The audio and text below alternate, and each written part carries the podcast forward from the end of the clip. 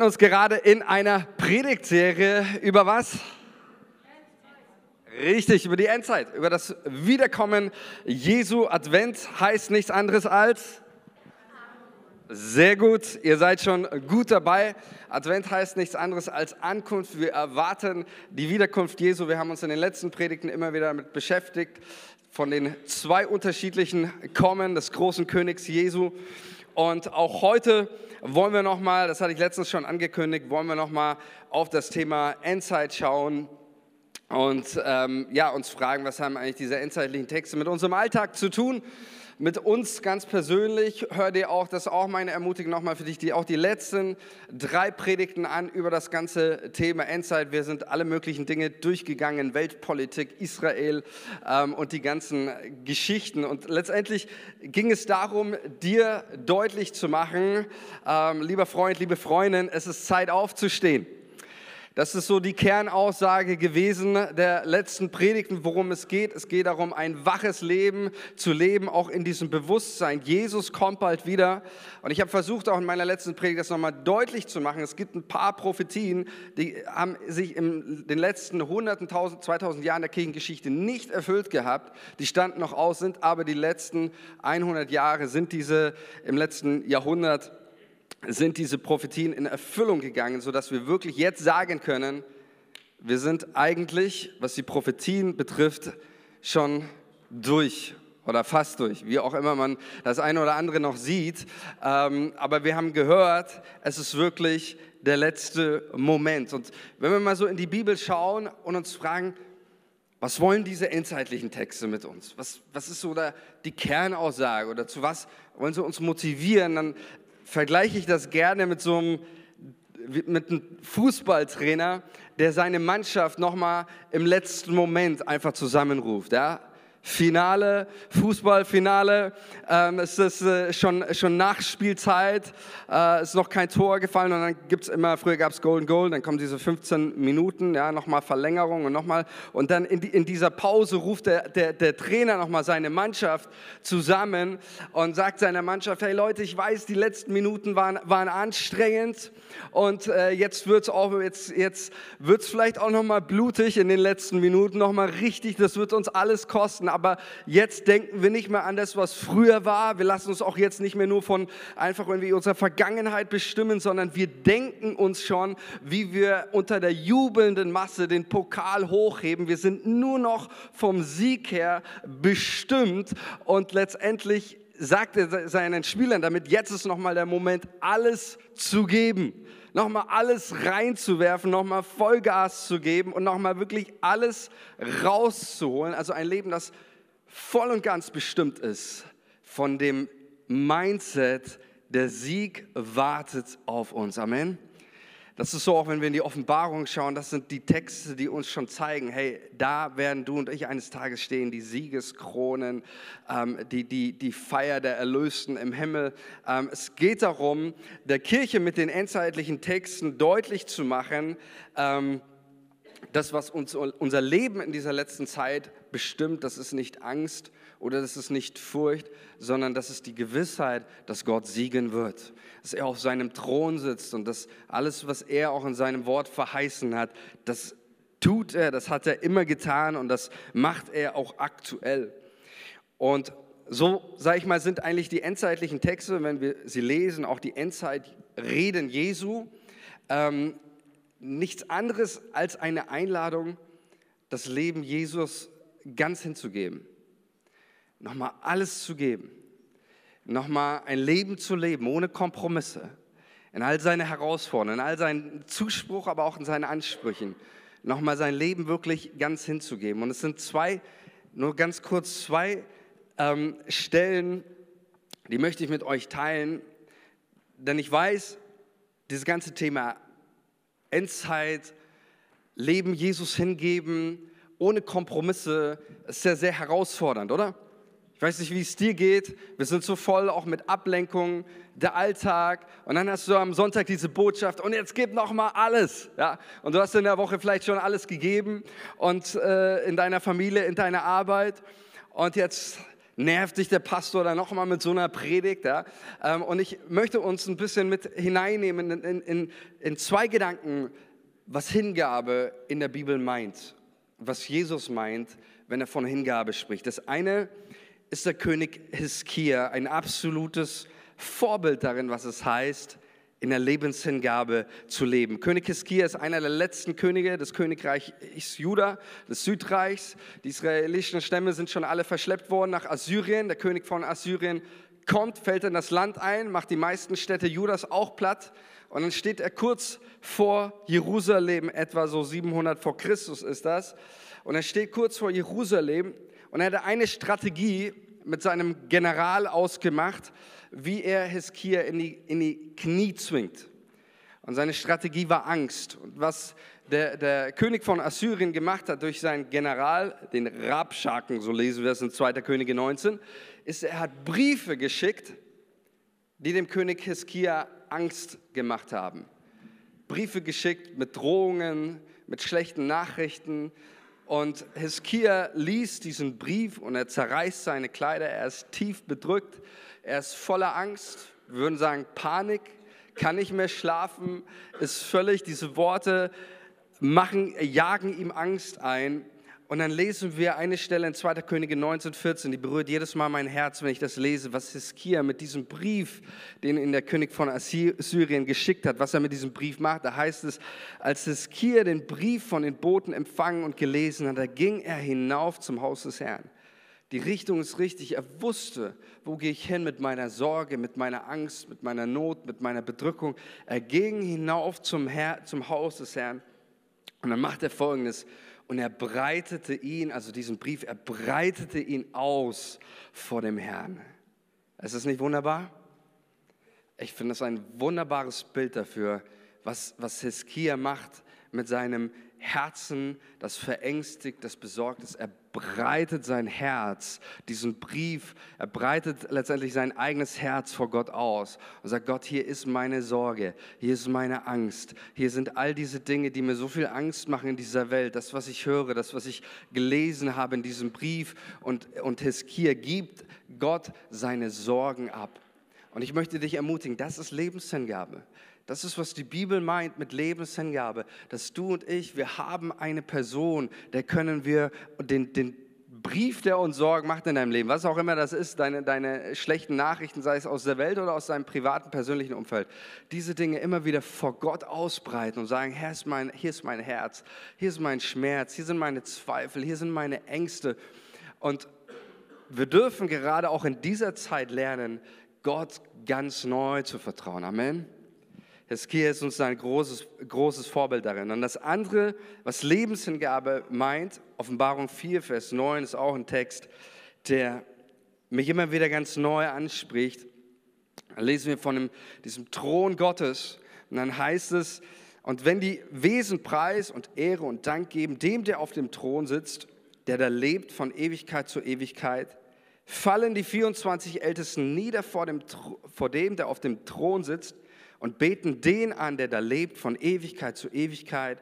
Und sie legen ihre Krone nieder vor dem Thron und sprechen, Herr unser Gott, du bist würdig zu nehmen Preis und Ehre und Kraft, denn du hast alle Dinge geschaffen und durch deinen Willen waren sie und wurden sie geschaffen.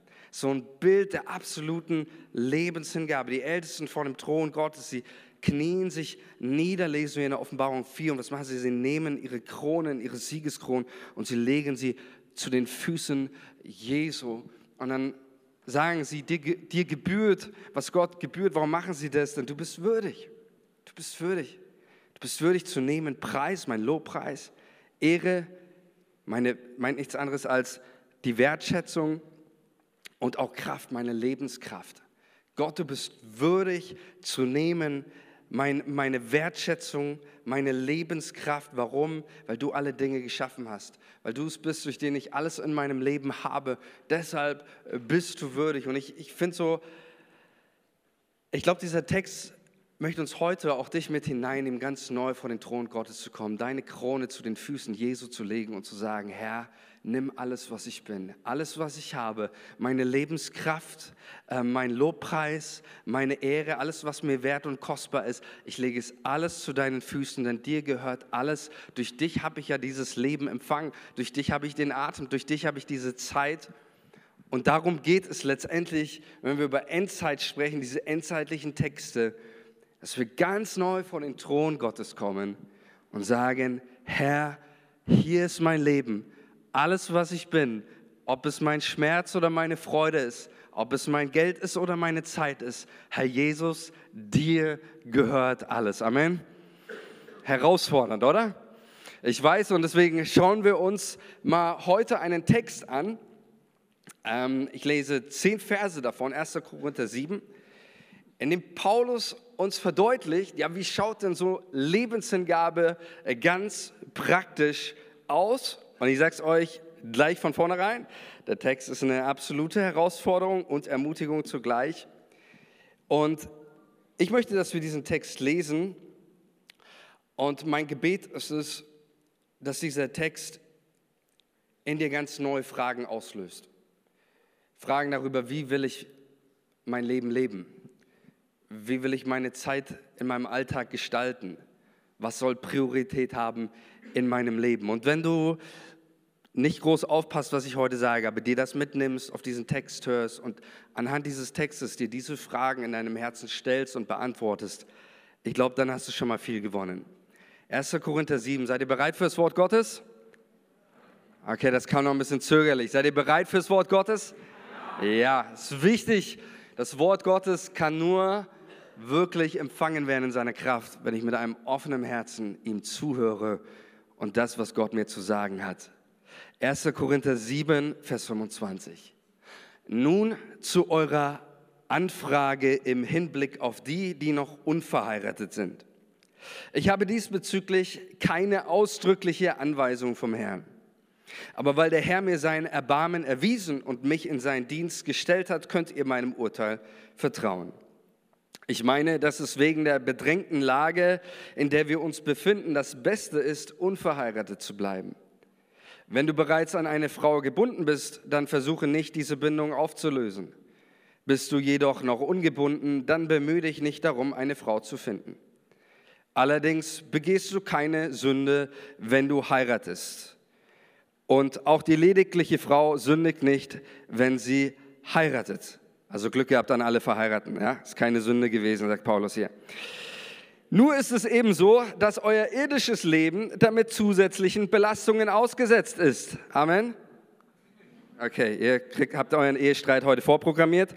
Ähm, Paulus sagt, zusätzlichen Belastungen ausgesetzt ist. Ja, jeder, der Familienleben hat, der weiß, dass das stimmt. Ja, ich sage auch natürlich zusätzlichen Freuden, das gehört auch mit dazu.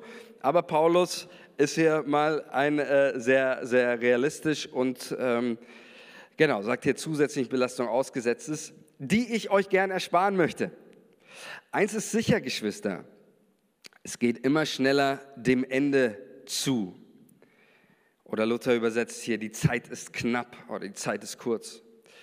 Deshalb darf es in der Zeit, die uns noch bleibt, beim Verheirateten nicht die Ehe sein, die sein Leben bestimmt. Beim Traurigen darf es nicht die Traurigkeit sein, und beim Fröhlichen nicht die Freude. Wer etwas kauft, soll damit so umgehen, als würde es ihm nicht gehören. Und wer von den Dingen dieser Welt Gebrauch macht, darf sich nicht von ihnen gefangen nehmen lassen. Denn die Welt in ihrer jetzigen Gestalt ist im Untergang geweiht. Ich möchte, dass ihr frei seid von unnötigen Sorgen. Wenn ein Mann ledig ist, gilt seine ganze Sorge der Sache des Herrn. Er bemüht sich, so zu leben, dass der Herr Freude daran hat. Aber wenn er verheiratet ist, bemüht er sich auch, seiner Frau Freude zu machen. Daher sorgt er sich auch um Dinge, die zum Leben in dieser Welt gehören. Und das führt dazu, dass sein Interesse geteilt sind.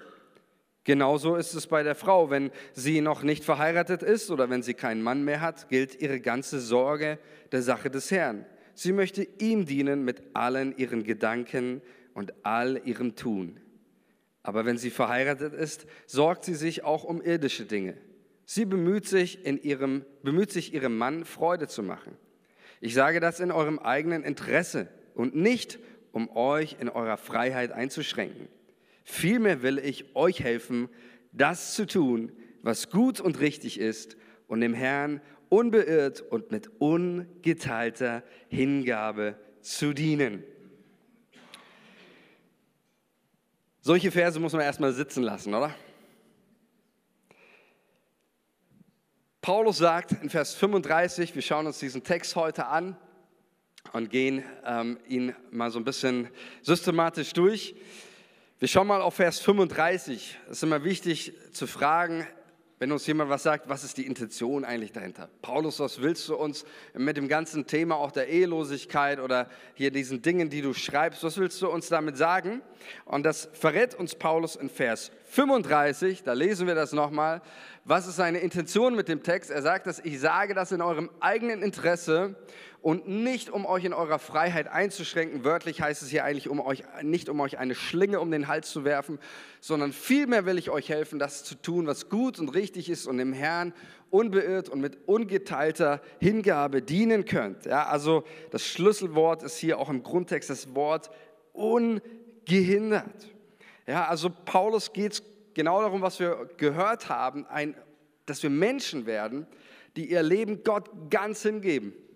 Egal in welcher Situation du gerade bist, in der du dich befindest, dass du dein Leben Gott ganz hingibst. Ein Mensch zu sein, der Gott sein Herz gibt und der, wie wir es auch gelesen haben, der sowohl in seinem Denken und in seinem Tun voll auf Gott hin ausgerichtet ist und sich eben nicht von den Dingen dieser jetzigen Welt, die vergeht, von diesen Dingen gefangen nehmen lässt. Das heißt, die Kernfragen sind hier, die wir uns stellen, auch heute Morgen. Was sind Dinge in meinem Leben, die nehmen mich gefangen?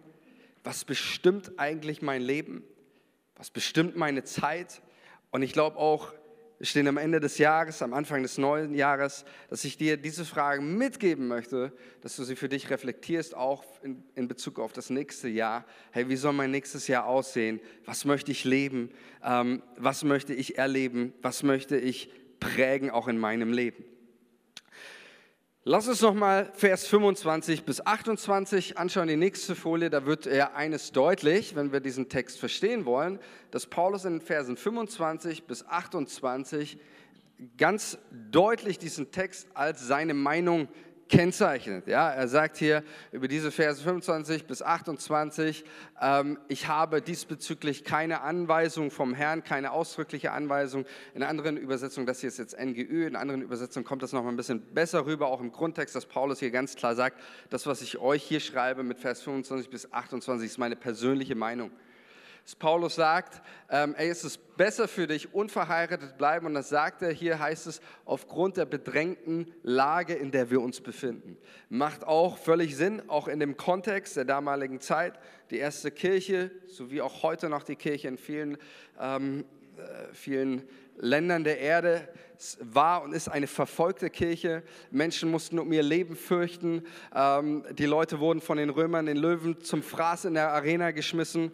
Und ähm, sicherlich ist diese Lage, ähm, oder so beschreibt das Paulus, wenn du das erlebst, ist es für die Menschen vielleicht besser, keine Kinder zu haben, keine Ehefrau zu haben, ähm, weil sehr viel, wir wissen das von den Römern, viel Folter mit im Spiel war und solche Dinge. Und das Leben hat sich zu dieser Zeit einfacher gelebt, so zumindest die Meinung des Paulus.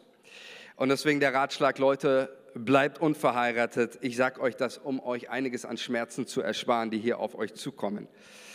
Und dann macht Paulus aber ab Vers 29 eines, nämlich er verlässt diesen, diesen ich sage mal, Meinungsartikel und sagt ab Vers 21, 29 mit diesen Worten, eins ist sicher, macht er deutlich, Leute, was jetzt kommt, ist nicht mehr meine Meinung. Das gilt für jeden. Das ist, das ist, das ist äh, egal, ob du verheiratet bist, ob du zehn Kinder hast oder keine Kinder hast, ähm, ob du Single bist oder was auch immer. Ähm, das gilt jetzt für jeden. Das gilt für alle. Und das Erste, was Paulus hier lehrt, ist, es geht immer schneller dem Ende zu. Ich mache mal den Grundtext, da heißt es einfach, die Zeit ist knapp. Das sagt Paulus. Die Zeit ist kurz, übersetzt das äh, Lothar oder Elberfelder. Und ich weiß nicht, ähm, ihr kennt das sicherlich alle, Familien kennen das ganz besonders gut, aber der morgendliche Stress, oder? Hat jemand heute Morgen Stress gehabt, hierher beim Herkommen? Okay, ihr seid alle so entspannt. Also bei uns ist jeden, jeden Morgen äh, Schule gehen, Stress und wir, wir, wir Kinder haben ja kein Zeitgefühl und wenn wir mit den Kindern unterwegs sind, ja, die Kinder würden natürlich am liebsten morgen ganzen Tag, ganzen Morgen spielen und sich Zeit lassen für alles Mögliche, aber wir machen immer einen positiven, sagen wir so, einen positiven Stress.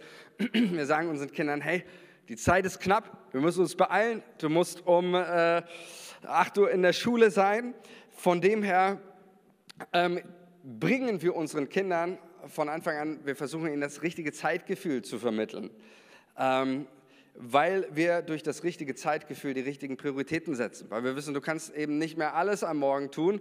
Und wenn du weißt, die Zeit ist knapp und ähm, es ist, äh, hast nicht Ewigkeiten Zeit, dann überlegst du dir eben, was ist jetzt wichtig, was ist jetzt dran zu tun. Und ich glaube, das ist ein ganz, ganz wichtiger Aspekt, den Paulus hier lehrt, dass wir ein richtiges Verhältnis zu unserer Zeit haben. Psalm 90, Vers 12, da betet Mose ein sehr kluges Gebet. Da heißt es, lehre uns bedenken, dass wir sterben müssen, auf dass wir klug werden. Also auch hier ist wieder genau dieser Gedanke, ähm, und vielleicht denkst du dir jetzt auch gerade, naja, irgendwie gibt es Schöneres im Leben, als sich mit dem Tod zu beschäftigen, mit dem, mit dem Sterben zu beschäftigen.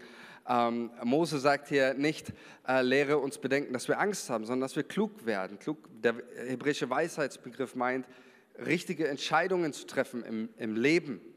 Äh, Lebensweisheit, ja, an, an, anwendbare Theorie letztendlich. Und ich weiß, es ist vielleicht ein banaler Gedanke, aber ich glaube, es ist so wichtig, auch immer wieder das im, im, im, im Blick zu haben. Leute, ich, ich, ich, ich kenne das ja selber. Wir planen ja oft unser Leben, als hätten wir alle Zeit der Welt, oder? Wir planen unser Leben, wir planen unsere Rente, wir planen dieses, jenes. Fakt ist, du weißt überhaupt nicht, ob du deine Rente erleben wirst. Niemand von uns weiß das.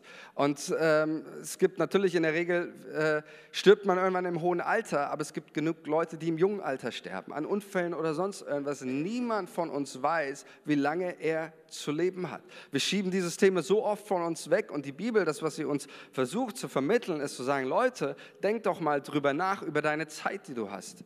Dass du nicht Ewigkeiten Zeit hast und dass du nicht alle Dinge irgendwie mit einplanst, sondern dass du Prioritäten in deinem Leben setzt. Genau das ist, worum es geht.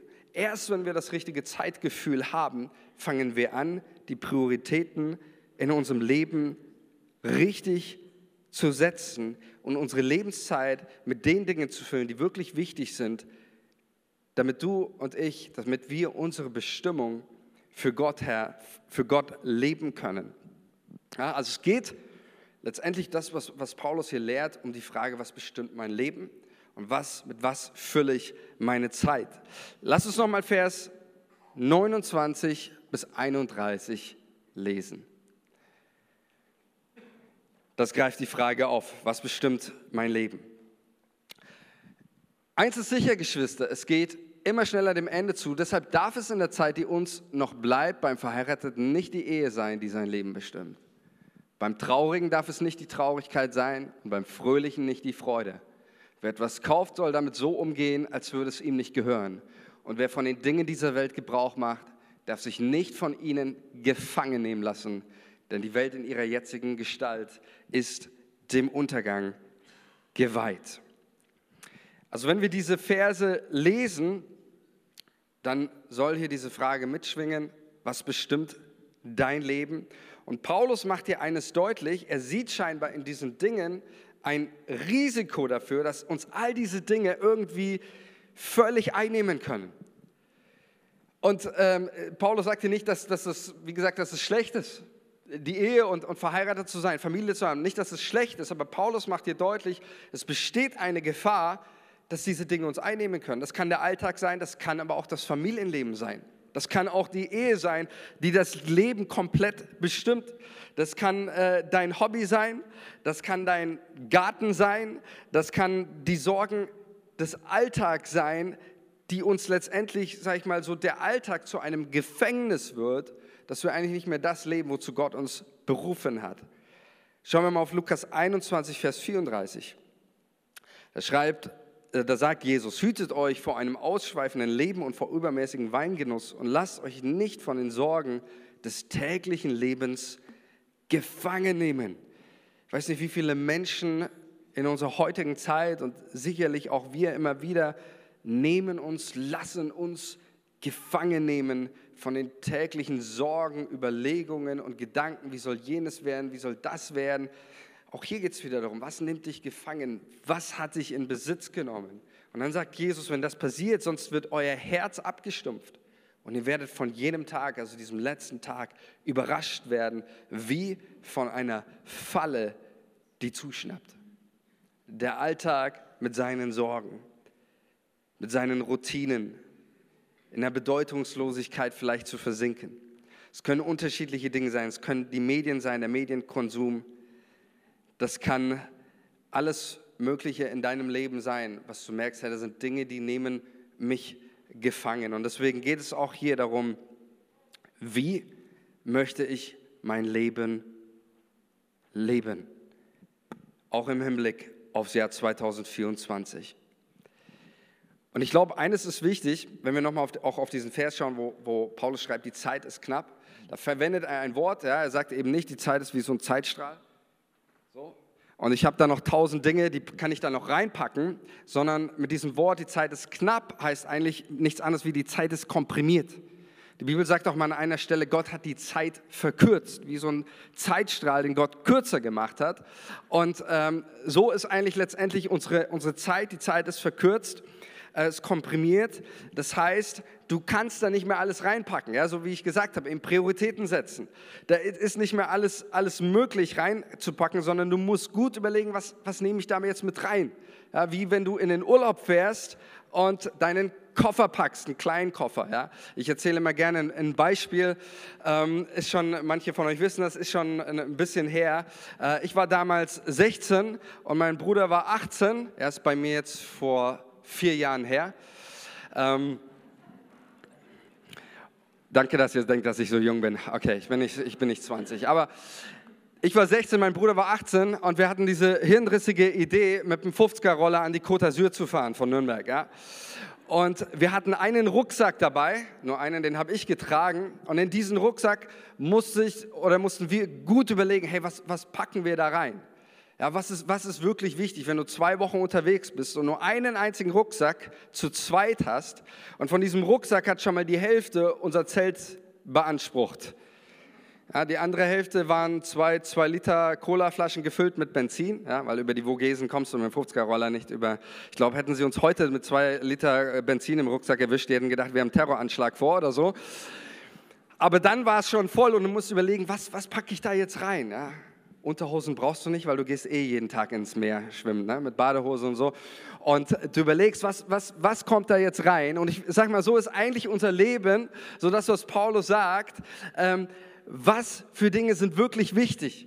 Welche Dinge sind wirklich essentiell jetzt für mein Leben und welche Dinge muss ich da vielleicht auch wieder raustun aus meinem Rucksack oder aus meinem, aus meinem Koffer? Ähm, ich finde es höchst spannend. Es gibt ein Buch ich weiß nicht, ob ich euch schon mal davon erzählt habe.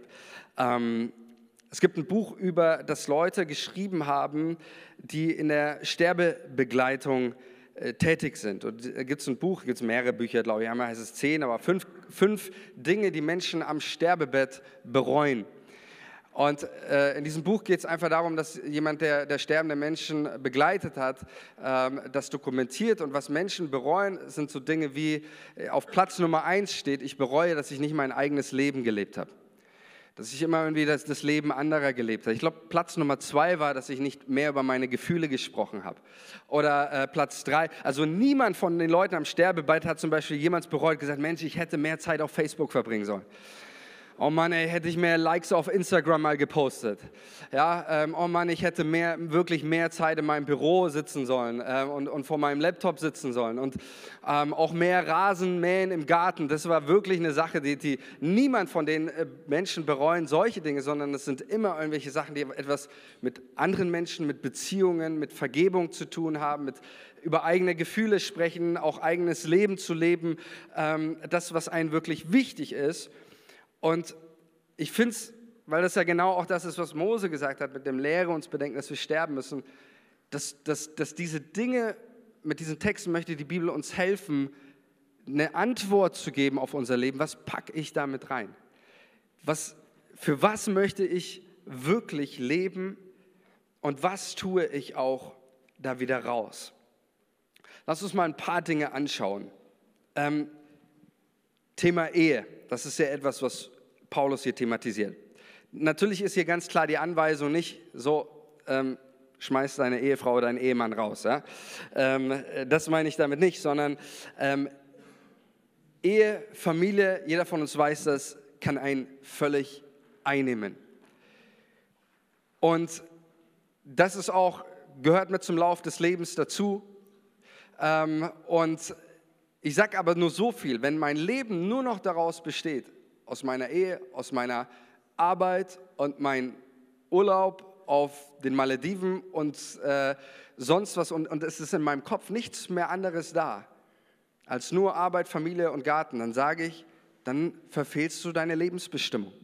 Ich sage nicht, dass du nicht in deiner Familie und deiner Ehe deine Bestimmung leben kannst, genauso, aber ich möchte dich ermutigen, darüber auch mal nachzudenken, hey, wie können wir uns auch als Ehepartner gegenseitig freisetzen, auch zu dem Dienst, auch zu den Begabungen, die Gott in mich hineingelegt hat. Vielleicht ist es, dass du gemeinsam mit deinem Partner einen Dienst übernimmst. Vielleicht ist es, dass du deinen Partner freisetzt für irgendeine Aufgabe.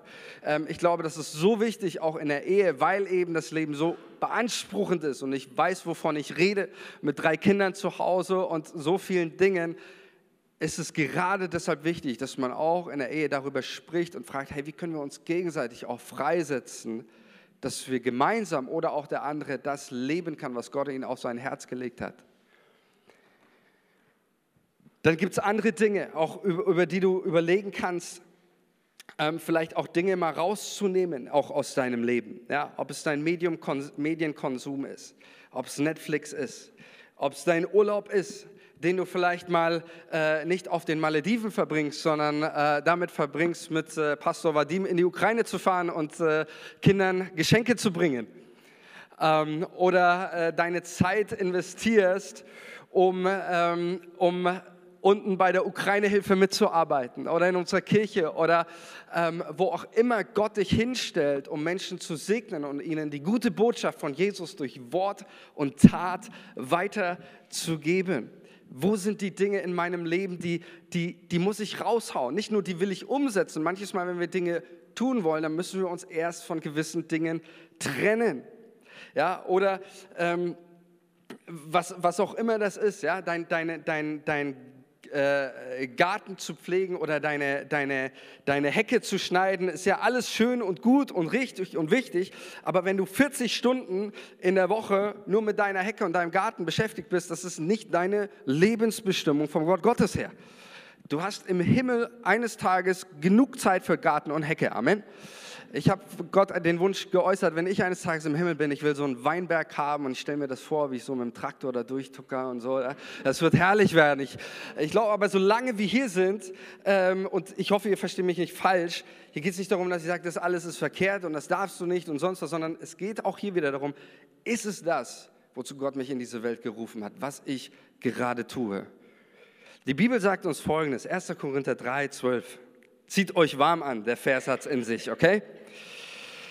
Wie nun aber jemand darauf weiterbaut, ob mit Gold, Silber, Edelsteinen, Holz, Schilfrohr oder Stroh, das wird nicht verborgen bleiben. Der Tag des Gerichts wird bei jedem ans Licht bringen, welches Material er verwendet hat. Denn im Feuer des Gerichts wird das Werk jedes Einzelnen auf seine Qualität geprüft werden. Wenn das, was jemand auf dem Fundament aufgebaut hat, die Feuerprobe besteht, wird Gott ihn belohnen. Wenn es jedoch verbrennt, wird er seinen Lohn verlieren oder eigentlich er selbst wird Schaden nehmen.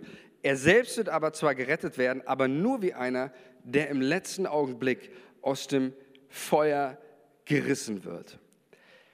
Dieser Text, der fordert uns heraus, nachzudenken, was zählt wirklich in meinem Leben und mein Lebenswerk, das ich hier auf dieser Welt gebaut habe, auf was gründet dieses Lebenswerk? Letztendlich stellt uns dieser Text die Frage, was habe ich mit der Zeit meines Lebens angefangen? Und die Bibel sagt uns hier ganz klar, alles, was wir hier auf dieser Welt getan haben, unser, ganze, unser ganzes Lebenswerk wird eines Tages geprüft werden, ja, wie so ein Prüfer, der kommt am Ende der Prüfung und, das, und das, das Bauwerk prüft und Gott sagt, dieses Bauwerk, das wird mit Feuer geprüft werden. Ja, also wenn du eines Tages am Tag des Gerichts dastehst und der Herr Jesus kommt und sagt, was hast du mit deiner Zeit getan? Und, und du zeigst ihm deine Hecke, schöne Gartenhecke und sagst, ja, die habe ich 40 Stunden hier äh, begossen und getan, äh, dann wird Jesus hingehen und ja, und deine Hecke wird brennen, kann ich dir sagen, ja. Außer du hast deine Hecke im Glauben äh, bearbeitet und deine Nachbarn, während du deine Hecke geschnitten hast, immer von Jesus erzählt. Ja, dann wird es vielleicht wie bei Mose sein, der brennende Dornbusch, er ist auch nicht verbrannt. Ja, aber nein, Spaß. Was ich sagen will, ist, es geht nicht darum zu sagen, lass deinen Garten in Ruhe oder mach deine Hecke nicht. Ihr, ihr, ihr versteht, was ich meine, oder? Und es geht auch nicht darum zu sagen, fahr nicht in den Urlaub und hab nicht Zeit mit deiner Family und sonst was, sondern es geht darum, diese Frage zu beantworten, was mache ich mit meinem Leben? Ich sage dir eines, es gibt ein paar Dinge, die werden am Tag des Gerichts nicht verbrennen. Und die Bibel sagt es ja, wir werden alle, sagt uns die Bibel, jeder Mensch, wir alle, sagt die Bibel, werden vor dem Richterstuhl Christi offenbar werden müssen. Wir alle werden da erscheinen müssen und dann wird abgerechnet. Wir werden nicht, sagt die Bibel, in ein Gericht kommen, an dem Ende Verdammnis ist. Also wir kommen nicht unter ein verdammendes Urteil für all diejenigen, die, an, die, die in ihrem Leben Jesus, seinem, seinem Tod und seiner Auferstehung geglaubt hat, haben. Für diese Menschen gibt es kein verdammendes Gericht mehr. Ähm, aber es gibt definitiv auch für uns als Christen ein Werkgericht, ein Preisgericht, von dem die Bibel äh, spricht. Und letztendlich wird diese Frage gestellt werden, was habe ich mit meiner Zeit gemacht? Manche Dinge, die werden brennen, die werden vor Gott keinen Bestand haben in meinem Leben, die ich getan habe, aber es gibt Dinge, die werden Bestand haben. Das wird vielleicht nicht deine, deine Gartenhecke sein, aber wenn du sagst, hey, in meiner Zeit, ich habe ich hab für meine Enkelkinder gebetet, ich habe für sie gebetet, dass sie den Glauben an Jesus finden. Solche Dinge werden Bestand haben. Ich habe meinen Nachbarn von, von, von Jesus erzählt. Ich habe mich um, um meine alte Nachbarin gekümmert, äh, die nicht mehr einkaufen gehen konnte. Die Dinge, Paulus sagt einmal, am Ende bleiben Glaube, Hoffnung, Liebe. Ähm, und Treue gehört auch noch mit dazu. Auf jeden Fall. Diese Dinge, die wir tun aus, aus Treue und aus Liebe zu Jesus, weil, weil Jesus uns gerufen hat, die bleiben bestehen, auch am Tage des Gerichts. Sie werden Bestand haben. Das sind die Dinge, wie, wie Paulus hier sagt, Gold und äh, Edelsteine. Das sind die kostbaren Materialien, wo wir in Menschen investiert haben, wo wir für Leute gebetet haben, wo wir Reich Gottes gebaut haben. Das sind die Dinge, zu denen du und ich berufen sind und die Bestand haben werden. Und deswegen nochmal die Frage, auch im Hinblick auf nächstes Jahr, was packe ich in meinen Koffer und was haue ich auch da wieder raus? Von welchen Dingen möchte ich mich trennen nächstes Jahr?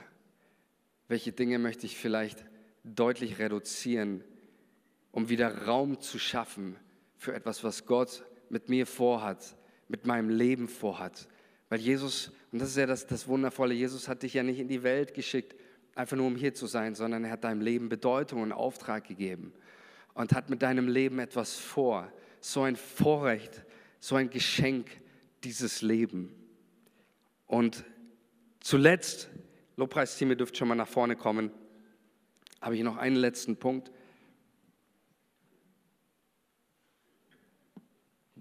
der mir ganz wichtig ist, ganz, ganz, ganz, ganz, ganz wichtig.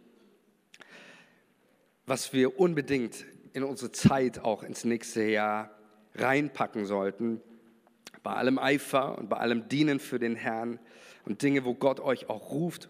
Und nimm dir wirklich auch diese Zeit nochmal, auch am Ende des Jahres, dass du Gott dein Leben hinlegst und sagst, Herr, ich möchte, dass du sprichst in Bezug auf das nächste Jahr. Ich möchte, dass du mir Dinge zeigst, zu denen du mich ganz klar rufst und dass die Dinge, die du tust, auch im nächsten Jahr, du mit Überzeugung und Auftrag vom Himmel her tust. Eine zweite Sache, die, glaube ich, so wichtig ist, ist eine andere Sache. Ähm, wenn wir mal auf das Leben Jesus schauen, Jesus war ja, ähm, hat ja so das mit, ja, kann man denke ich schon so sagen, ich denke, das kann man so sagen, Jesus hat das bedeutendste Leben hier auf dieser Welt gehabt. Sein Auftrag war es, für die Welt zu sterben, die Welt zu retten, ähm, Menschen, Menschen zu heilen, in die Begegnung mit Gott zu führen. Es gab keine bedeutendere Person und gibt keine bedeutendere Person als Jesus. Und Jesus hatte keine lange Zeit. Er hatte nur drei Jahre Zeit zum Wirken oder in der Zeit hat er gewirkt. Und wenn wir mal gucken, Jesus hat drei Jahre Zeit zum Wirken. Und Johannes sagt uns, das allererste, was Jesus getan hat, müssen wir überlegen, äh, es gibt so viele Kranke zu heilen, so viele Dinge zu tun, die Welt zu retten. Und das allererste, was Jesus in dieser begrenzten, kurzen Zeit tut, ist was? Laut dem Johannesevangelium, er verwandelt 600 Liter Wasser zu Wein. Ja, auf, einer, auf einer Party zu Kana ähm, und retteten Hochzeitspärchen vor ihrer allergrößten Schande, die es erleben konnte. Und deswegen ist das ganz, ganz, was will ich damit sagen? Was ich damit sagen will, wichtig ist, dass du die Freude in deinem Leben nicht vergisst. Die Bibel sagt, dass der Mensch mit zwei Bestimmungen geschaffen worden ist. Einmal zu arbeiten, ist nicht ein, nicht ein Fluch der Sünde. Fluch der Sünde ist Schwei das Arbeit anstrengend, Schweiße deines Angesichts, das ist Fluch. Aber Arbeit an sich ist nicht Fluch, sondern ist eine Gabe Gottes. Und der zweite Teil deiner Bestimmung ist das Leben zu genießen. Und ähm, Prediger 9, Vers 7 schauen wir uns noch einmal an. Ähm, da heißt es, also iss dein Brot und trink deinen Wein und sei fröhlich dabei. Amen. Okay. Denn Gott hat schon lange sein Ja dazu gegeben. Trag immer schöne Kleider und salbe dein Gesicht mit duftenden Ölen. Genieße das Leben mit der Frau, die du liebst, solange du dein vergängliches Leben führst, das Gott dir auf dieser Welt gegeben hat. Genieße jeden flüchtigen Tag, denn das ist der Lohn für deine Mühe. Also, warum bringe ich diesen Punkt? Mir ist es wichtig, es geht nicht darum, ähm, zum einen soll und muss unser Leben von dieser Ernsthaftigkeit und Bedeutung geprägt sein, ähm, dass wir unser Leben vom Ende her leben, dass wir sinnvolle Dinge mit unserem Leben machen. Dazu gehört aber auch, de auch definitiv das Leben zu genießen, äh, dein Brot zu essen mit Freude, äh, deinen Wein zu trinken und fröhlich dabei zu sein. Also überlege dir auch fürs nächste Jahr nicht nur, äh, wo, wo die nicht Gott äh, ganz besonders, sondern plane Freude in dein Leben ein. Amen. Äh, Spiele, Spieleabend äh, mit, mit Freunden ist definitiv eine geistliche Geschichte. Amen.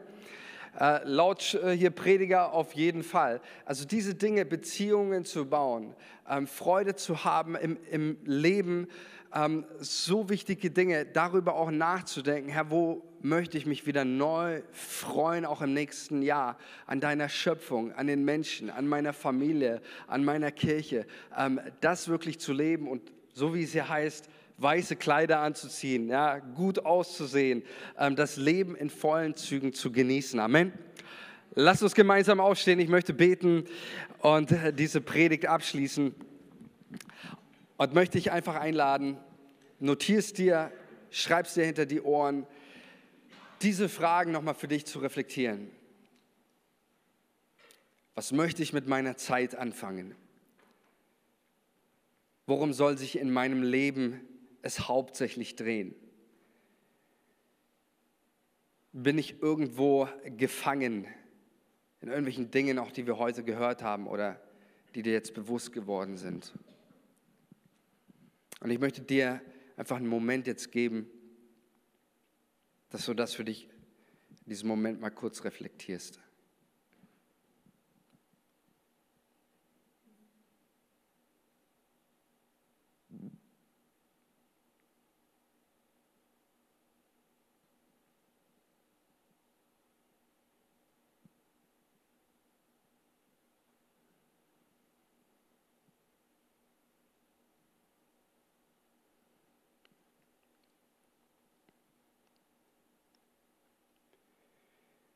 Und dann wollen wir das wie der König Hiskia und auch die Ältesten Offenbarungen machen. Wir wollen unser Herz, unsere Gedanken vor dir ausbreiten und dir hinhalten, Jesus, und sagen, Herr, sei du Herr meines Lebens. sei du König meines Lebens, regiere in meinem Leben. Das ist mein Gebet, Herr, für mich persönlich und für uns alle, dass wir Menschen werden, die die Bedeutung, die du unserem Leben zugemessen hast, in ihrer Gänze erfassen und ein bedeutungsvolles Leben für dich leben, Jesus. Dass wir nicht eines Tages auf dem Sterbebett liegen und sagen, ach hätte ich doch bloß mehr, sondern dass wir sagen können, ich habe dieses Leben, wie Paulus es selbst sagt, ich habe dieses Leben voll und ganz für dich eingesetzt. Ich habe dieses Leben voll und ganz für dich eingesetzt. Heiliger Geist, hilf uns dazu, überführe uns, wo wir in Sünde leben oder in Ablenkung verstrickt sind, wo der Alltag zu einem Gefängnis geworden ist, der uns einsperrt oder uns abhält, das zu leben, was du uns gezeigt hast. Helf uns in unserem Alltag zu leben, wozu du uns berufen hast, damit wir nicht abgelenkt sind von Sorgen oder sonstigen Dingen. Wir brauchen dich, Heiliger Geist, deine Kraft, deine Führung, deine Erfüllung jeden Tag. Und ich segne euch jetzt jeden Einzelnen, dass er erfüllt ist mit dem Heiligen Geist und Weisheit und Erkenntnis darüber hat, auch für das nächste Jahr, wozu Gott ihn ruft und dass du voller Glauben und voller Mut die Dinge tun kannst, zu denen Gott dich ruft.